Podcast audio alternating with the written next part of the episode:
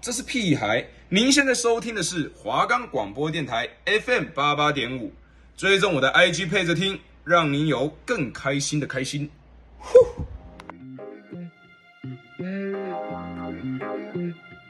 如果你对于感情方面有困扰，不知道该如何是好，为什么会有这样的情绪？为什么会有那样的表现？对方究竟在想什么呢？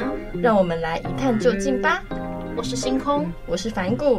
每周四早上十一点到十二点，准时锁定心烦爱分析，让我们来跟你分享各种情感小知识。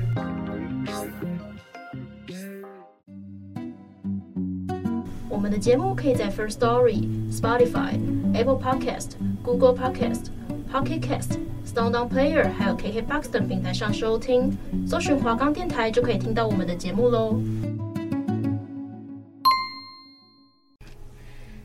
很久不敢表白，朋友能变情人吗？恋爱有很多种状态，无论是单恋、暗恋、热恋，或者是失恋。偏偏恋爱这件人生必经的事情，学校不会教，老师也不会提，真的只能靠自己慢慢的摸索，一不小心还可能让爱情悄悄的溜走。别慌，别慌，听到大家心里的声音了。今天特别整理了对应五种常见恋爱状态的恋爱小 table。废话不多说，那我们现在就一起来看下去吧。好的，那我们今天主题是讲暗恋嘛。我们总共可能会有五种状态。像第一种就是，哎，对他越来越喜欢，他会不会对我也有感觉啊？当喜欢上一个人的时候呢，最想知道的莫过于就是他是不是对自己有意思嘛。那如果你也苦于一直在猜测的状态呢，那就建议大家可以先试试看观察对方平时的行为模式跟惯性，也就是所谓的行为基准线。再来就是观察他在跟你相处的时候是否跟其他的异性不太一样呢？又或者是请闺蜜或是知心好友偷偷帮你观察一下，有你出现的场合跟没有你出现的场合中，他的行为是否会不太一样？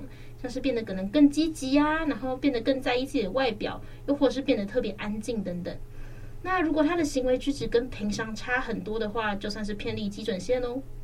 那状态二是好像有一点暧昧，但是是我想太多了吗？生活中如果感觉对方一直对自己有些特别，就很容易让人产生他是不是对我有意思的想法。关于这种状况呢，答案一定是肯定的。只不过有时候喜欢不一定都代表是爱情，有时候可能更多的是对朋友的欣赏。这里推荐一种简单的验证方式，从日常聊天的细节中可以归类到底是不是对你有暧昧的情况呢？那大家可以观察看看，在两个人聊天的时候，对方是不是总喜欢把话题引到你的身上？例如，你询问他喜欢的是什么类型的对象，他可能会回应说像你这样的就不错，或者是说在对话中总带有希望你陪我暗示的话语，这就有很高的几率代表他对你有意思哦。那状态三，关系进入停滞期，要怎么做能够突破呢？想确认恋爱关系呀、啊，其实最快的方式就是直接告白嘛。但很多人都不敢轻易跨出这一步吧，毕竟要么就是天堂，要么就是地狱啦。那如果你也是不敢直接表白的那一派呢？或许可以先试试看拉近两人之间的距离这个方法。心理学家呢认为，亲密关系的心理距离大概是四十五公分哦。越是对彼此感到安心，两个人的距离就会越靠近，当然肢体接触的机会也就会越来越多啦，制造心动的瞬间也就更多。像是走路的时候不小心碰到对方的手，并肩坐着的时候闻到对方的体香等等，都是会让人心动的小契机。另一方面，也是种能向对方发送“我并不讨厌你”的讯号哦。状态四，一直偷偷喜欢他，朋友能变情人吗？有研究发现，其实现今社会中高达六十八 percent 的恋爱都是由朋友变成情人的。影星林心如和霍建华相识十年，最终携手步入婚姻殿堂，就像是一个非常有代表性的例子。但若是对长期陪伴的朋友萌生了友达以上的感觉，又苦于不知如何跨出那一步，建议可以从两个人相处最舒服的状态开始着手哦。也就是说，可以利用以往对对方的了解，再加以催化运用，像是单独约他去他喜欢的地方，称呼对方只有你们才知道的昵称，记得他不经意说过的话等。让对方可以感受到两个人的契合，并慢慢的将自己融入到对方的生活中，进而增加自己在他心中的分量。状态五，想忘但是忘不掉，那他也后悔分手吗？对于很多情侣来说啊，分手的经历呢，反而能够加深双方对彼此的了解，也会促使双方比过去更加珍视这段关系。那根据调查显示，将近有七成的情侣在分手后会选择复合。也就是说呢，许多人在感情结束之后，都会不断的思考要不要跟对方复合。这也是因为人类生理跟心理上的惯性依存，促使大多数分手的情侣都存在着复合黄金期。那一般来说呢，一到五年的长期恋爱关系，平均挽回周期在二到四个月左右。一年以下的短期关系，挽回周数则比较不一定了，短至几天，长至半年。不过，所有类型的挽回成功人数最多的集中在大概三十到四十天左右哦。哇，那新康你怎么看？哦，这部分哦，像当年呢、啊，我之前分手的时候，其实哎，真的会考虑要不要跟对方复合，因为那时候我跟他在一起大概一年半吧，在一起这么长的时间中，你会知道你跟对方是有默契的，就无论是生活上的默契啊，或是个性上的配合，就是因为已经经历过一个磨合期了嘛。但就是当然，理智还是在线的。认真思考过后，会发现就是可能价值观的差异，还有一些真的没有办法忍受的缺点，最后还是分开好了，就放弃复合了。哦，那我跟你不一样，我是很会吃回头草的人。我每一个男朋友都跟他们复合过。只是可能就是复合的时候，复合一下下就又分手了，这样就可能复合之后就觉得说，其实还是不太适合的，分手其实是对的选择。只是因为分手后都会有一个就是戒断期，有点就是会舍不得对方，就觉得说，哎，我都跟他们相处，就习惯生活上有他了，无法一下子就突然出来那个状况。对啊，就是很像刚刚讲到的那个生理跟心理上的惯性依存，就是你真的会习惯对方的存在这样子。对啊，可是我觉得这个讲的很准哎，因为我差不多在一起一年以下的短期关系，我那时候分手大概半年之后又复合了，差不多跟他讲的差不多。哇，我们反骨经验丰富啊！哎，没有没有没有没有几个没有几个。那我们来进入第二部分，我们就来讲一些关于暗恋的投稿分享吧。好，那我们第一篇来讲的是，他写的是九年的暗恋，哇，九年真的是非常非常的久啊！怎么有办法暗恋九年呢？真的太佩服了。好，那以下我是会用他的文章的内容来形容。我有一个非常喜欢的男生，从国小五年级喜欢到现在大一了。国小的时候，我总是喜欢和他打架，没错，就是打架来吸引他的注意。排路队的时候，总是会想尽办法让他跟我打架。他喜欢看书，我也喜欢看书，所以我会找他喜欢看的书来看。幸运的是，他喜欢的书我也喜欢，我们的爱好非常的相似。还记得有一次上课的时候，老师不知道为什么提到优生学，说如果我和他未来生小孩的话，小孩一定会非常的聪明。当时我是全班的第三名，他是第二名，第一名也是我很好的一个女生朋友。我当时想，原来老师也知道我喜欢他吗？不然为什么不讲他和第一名之间的那个女生呢？国中的时候，我们上了同一间国中，但是不同班。我并没有太过失落。我开始不经意地经过他的班级，只希望可以和他打一声招呼，甚至吃一口他的馒头也好。当他跟我借小说的时候，是我最开心的时候，因为我又有理由可以跟他见面了。我国中有时候放学是走路回家，在一次路上遇到他后。我开始走固定的路线，只希望可以再一次在放学的路上遇到他。在机测前，我问了他上了哪一间高中，他回答是第一志愿。我有点失落，因为第一志愿是男校，所以我决定考上女生的第一志愿。很可惜，我差一点就落榜了，因为登记分发的时候，第二志愿的分数飙高，我因此落到了第三志愿。我心里想，完了，我和他的差距越来越大了。在毕业前的一个礼拜，我曾经想偷偷在他借我的书中藏一封情书，但我胆怯了，我并没有把那封情书藏进去。高中的时候和他接触的时间越来越少，很多讯息都是从他 FB 得知，我们的接触只剩下 FB。还有久久举办一次的国小同学会，我在同学会中不经意问起他现在的感情世界，得到的是还没有打算交女朋友。我当时心中真的烟火炸开，一片绚烂的样子。在高三时，我去了他的学校考英文听力。当时被分去另一间学校考英文听力的人都苦不堪言，只有我兴奋的希望在他的学校可以碰到他。我如我所愿的遇到了他。当时真的高兴到不知道说什么。我聊起我的物理非常的弱，他说他可以帮我补习，我兴奋的差点大叫起来。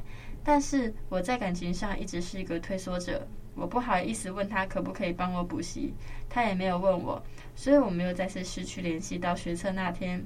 学测当天，学校融入了不少高中的学生，我非常的幸运在自己的学校考试，但我没预料到的是他也在我学校考试，我们在考数学前相遇。虽然没有聊几句，但是我当时的心都兴奋了起来，以至于我考数学的时候太过兴奋，不小心就看错时间，提早交卷了。但是我从那一次后，我就没有在学校跟他相遇了。在期间，我只有凭借着学测的成绩跟他聊过天，每次讯息传来，我都会期待他的讯息。可是他经常已读我，我觉得这么长的暗恋也该告一段落了。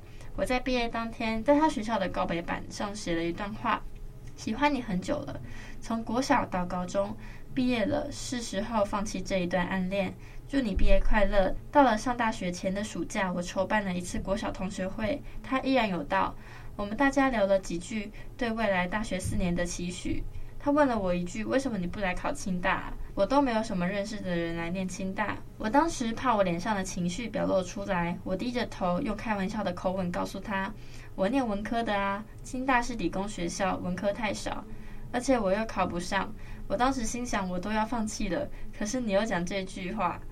同学会结束后，我因为要去买东西，所以跟他搭上了同一班公车。他说他回高中去带学弟吉他。我第一次希望公车开慢一点，希望能多一点时间可以跟他聊天。上大学后，学校有许多巧克力传情的活动，我好想告诉他我的心意，但是却又不敢。连匿名都不敢。他上大学后认识了一些女生，每个都又瘦又美，我更不敢说我的心意了。有时候我会想，如果他再长丑一点就好，这样就不会有太多女生发现他的好。但这一点真的是一个自私的想法。我现在只希望能有勇气踏出一步，告诉他我喜欢他，或者让时间慢慢的淡忘它，让这一份情感成为一个最隐秘的一处，藏在心中。那你对于这段故事你会怎么看，阿古？对于这段故事哦，我觉得我好像又似曾相似了啦，又似曾相似了。就是我小学的时候有暗恋一个男生，然后以前就是打打闹闹的嘛。小学的时候，因为他大我一届，然后小五的时候就很喜欢他，喜欢到高中的时候，因为他那时候高中进了吉他社。就是听说这件事情嘛，然后我就去偷偷看他的成发，然后还偷偷的录影。就是我们本来是算是蛮熟的，可是后来就是我国小的时候有一次告白，国小的时候告白，对，就有一次我就跟他说我喜欢他，就是用 FB 聊嘛，以前都是用 FB 的年代，反正他就是没有给我一个回应，没有接受也没有拒绝。然后我就不知道，后面他可能升国中，就是有上补习班，比较忙嘛。对。然后就很少回我信息，然后我就觉得很生气，想说为什么都不回我信息。后来我就跟他说，呃，我之前说喜欢你那句话其实就是骗你的这样子。哦。然后他就回我一句哦，为什么？什么？他说反正也是你自作多情。啊，好伤人哦。我那时候听到就超难过，可是后来因为我们国中又同一个，国小也是同一个，然后我们是在国小去上格洛丽英语，就是英文。补习班对、嗯、认识的，国小同一个，国小会遇到他，国中会遇到他，国中的时候都会偷偷的在他上课的地方，然后偷偷看他一下。你的这段经历啊，跟这个九年的暗恋很像，就是甜到可以写成小说的那种感觉，你们都可以出版了，好吗？可是他呢，就是他好像一直都知道我喜欢他。那时候国中的时候，他们班都知道我喜欢他，我们班也知道我喜欢他。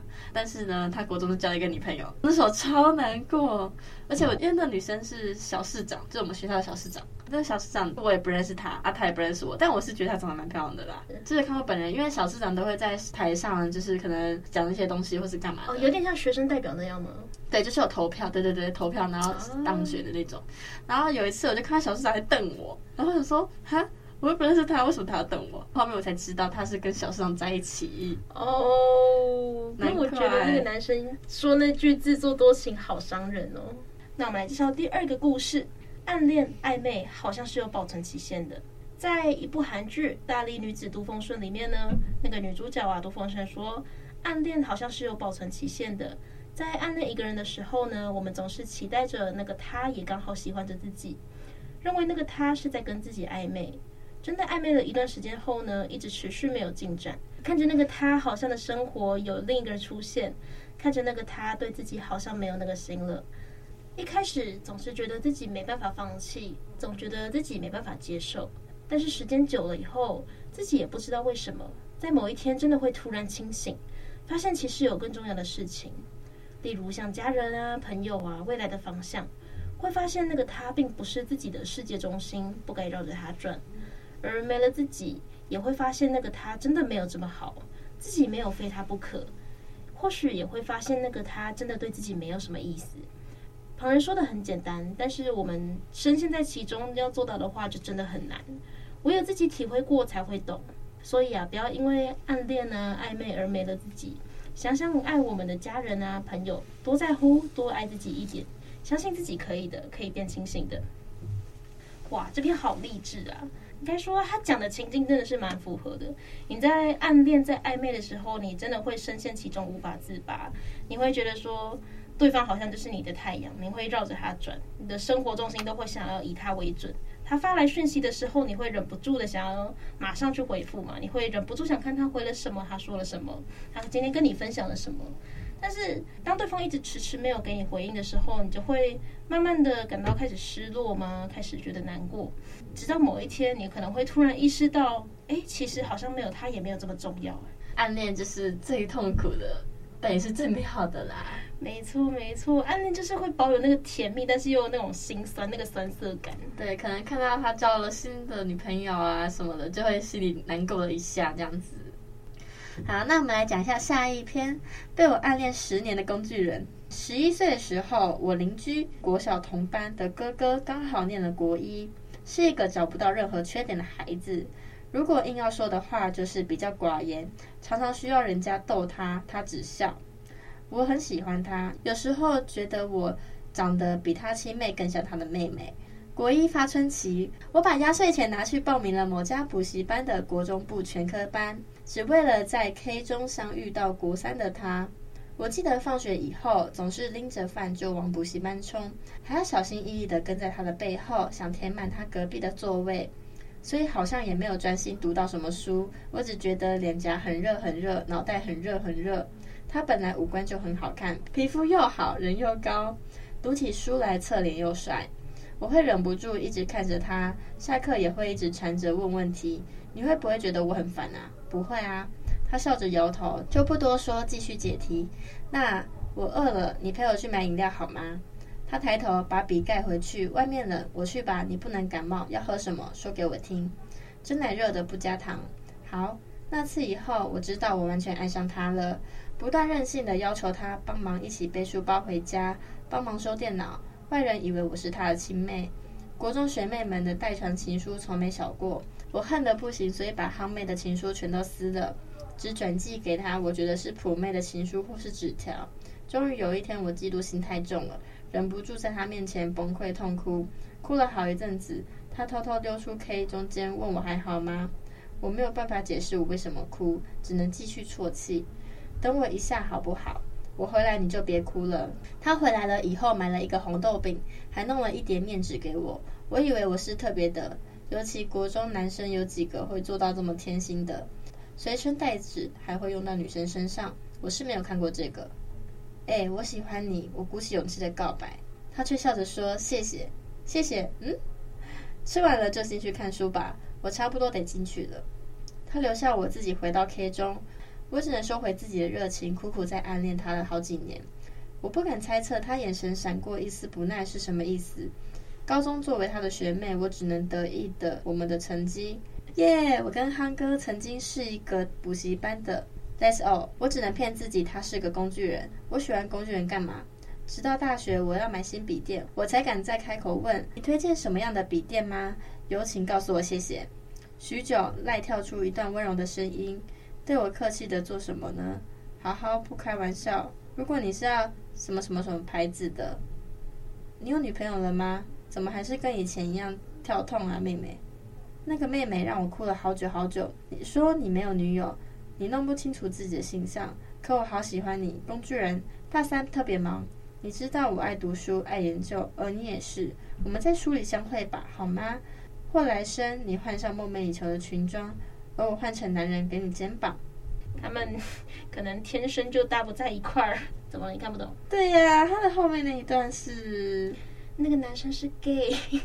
因为他说他弄不清楚自己的性向，然后他说怎么还是跟以前一样跳痛的妹妹？妹妹是在叫他，意思是他只把她当妹妹看，不把她当女生来看。哦，对，所以他有可能说他弄不清楚自己的性向，然后那个女生又说等来生你换上梦寐以求的裙装，换我给你男人的肩膀。啊，好难过哦，这么喜欢的一个男生既然是 gay。不敢相信，真的不敢相信。虽然说性取向这个是没有办法决定的，但是不小心喜欢错性取向，那就真的蛮痛苦的啦。对啊，就这么喜欢的人，然后他喜欢的不是别的漂亮的女生，居然是一个男的。如果对方是跟女生交往的话，你会觉得自己还有机会，就是说不定你再努力一点，你可以赢过那个女生，你可以有机会跟那个男生有这个交往的可能性。但是如果对方打从一开始就不是喜欢这个性取向的话，那感觉再怎么努力都只能跟他当姐妹了。那我们刚刚就是最后一篇故事讲到 gay 这个角色嘛。那其实彩虹这个议题啊，它在这几年以台湾来说，就是非常努力在争取彩虹平权嘛。嗯，那我们所谓的 LGBTQ 呢，表示的是非异性恋的社群统称，是由以下群体所组成的：L 就是指女同志，那 Gay 是男同志；B 的话是双性恋，就是同时被同性与异性所吸引的人；T 的话是跨性别者，意思就是不认为自己的性别属于出生性别的人。那常常会透过手术或是服用荷尔蒙，让他们感到身体符合自己认同的性别。Q 的话是酷儿，那盖指所有认为自己不属于传统性别，或是认为上面所述的类型都太过于局限的人。那有时候 Q 也可以表示这个人正在摸索自己的性向了，就是像 question 那样子。哦，那我们刚才讲完了 LGBTQ 这个所有的社群的代表意涵嘛，那我们再回来讲一下暗恋。怎么样分辨暗恋对象是不是也喜欢你呢？那我们可以从六个迹象来看哦，就是像吸引力有不同的表现形式，爱就是爱。大多时候我们谈论的是男人与女人之间的浪漫和吸引力，但情况并非总是这样。不幸的是，对于 LGBTQ 人群之间吸引力元素的研究并不多。随着时间的流逝，我们确信会有更多讯息将被发掘出来。但就目前而言呢，这里有些吸引力的迹象。我们认为适用所有的，包含彩虹族群，还有一般的异性恋族群。像一瞳孔放大，大量研究表明呢，吸引力与瞳孔放大有关。一项研究甚至提到，可以通过测量瞳孔扩张来观察彼此的吸引力。所以，如果你真想看看你的暗恋对象是否也喜欢你，就深情的注视他们的眼睛吧，眼睛是不会说谎的。那二是利用小借口来接触你。如果某人被你吸引，他们可能会抓住一切的机会来接触你。我们认为这条规定既适用于异性恋伴侣，也同样适用于 LGBTQ 情侣。一项研究证明，肢体接触是一种主要的调情标记，主要表现在问候和告别的时候。情侣接触的时间越长，他们之间的吸引力就越大。三、长久凝视，让我们再一次回到眼睛的问题上哦。眼睛是心灵的窗户嘛？那研究表明，保持眼神交流是吸引力和调情的主要标志。一个人保持眼神交流的时间越长啊，他们就更有可能被你吸引。眼睛是身体重要的一部分，但他们与任何一种性别或性别认同无关。这就是将眼睛作为广泛适用的吸引力标志而屡试不爽的原因。四、展现更多的身体部位。当然，有时候人们只想穿暴露的服装，但完全没有试图吸引别人的意思。我们并不是说露出皮肤总是意味着有人被你吸引，但是一项研究发现了一个常见的调情技巧：人们总是巧妙地在暗恋对象面前展现更多的身体部位。举个例子，比如无意间卷起袖子。五、害羞一撇，有时候啊，很容易发现某些人会被你吸引。这全部都表现在他们的脸上。有些人的表现呢，不那么明显，但是他们的面部表情绝对都指向一件事情，就是说，哎，对你有兴趣喽。调情的一个重要标志是腼腆的一瞥，因为这是非常普遍的面部表情，无论你是谁，都意味着同样的事情。六、自我推销。当我们对某人感兴趣的时候，我们会努力让自己呈现出最好的状态，这是一个很自然的表现。我们希望我们喜欢的人看到自己最好和最有吸引力的那一面。在心理学界，这被称为自我推销。一些研究将其当作调情的主要标志。这实际上对每一个人来说都是非常好的建议，而不仅是针对 LGBTQ 人群。如果你真的想知道你的暗恋对象是否也喜欢你，直接上去问吧，没有更好的方法。你觉得这六点怎么样？嗯，我觉得蛮准的。我也觉得蛮准的，尤其是像我刚刚一直提到的眼睛的部分，嗯、就是包含眼神啊，还有面部表情的变化。哎，如果一个人真的喜欢你的时候，他的变化真的很明显，很明显。可能你跟他对视，他通常会没有办法超过三秒。还有你可能有一些不经意的小举动的时候，他马上会把头转开，就是还有可能会害羞不敢看你。或者是当你可能他觉得你很有魅力的时候，他会脸颊发红嘛，也会害羞啊什么的。对啊，像我高中的时候就有一个经验，就是我上课的时候，我朋友就是我们班的同学，但是他是男生嘛，然后他上课就一直在看着我，可是他成绩超好，他是我们班第一名。然后我朋友下课就跟我说：“哎，他上课一直在看你。”我说：“哈，真假的？”然后就是因为这样，我才知道他对我其实有兴趣，后来才去问他。哦，但那时候没有在一起。啊，反正就是人家暗恋你这样，也是一个小小的暗恋小故事。对，但是他就是上课一直盯着我看，情不自禁的想观察你是吧？可是我自己都没有发现，还是别人发现的。对，自己就是没有特别注意其他地方，因为我就是在上课嘛。没错，上课还是要认真，不要再看喜欢的人了，看老师比较重要。嗯，老师也比较好看。那你有没有什么办法？你觉得会吸引别人是对你是喜欢的？像是有一些可能恶作剧啊，或是不经意的肢体接触。嗯，我会啊，我就是如果我喜欢那个人的话，我就会很想去找他讲话，只是想要一直去接触他。我也会耶，像我国中的时候也有喜欢过一个人。那时候啊，我的教室在三楼，他的教室在二楼。但是当我穿过排球场，远远看到他从福利社走回来的时候，我就会马上从三楼冲到一楼，稍微喘过气以后，再假装不经意的跟他打招呼，说：“哎，我也要去福利社，这么巧。”是会尽力的营造一些不期而遇，你知道吗？那你一定很喘，我超喘的，三楼跑到一楼，哎，我用冲的，就是狂冲猛冲，然后就。哎嗨，哎你要是福利社，就为了那一句嗨，有必要那么努力吗？我真的是好好笑啊！所以后来你真的要去福利社吗？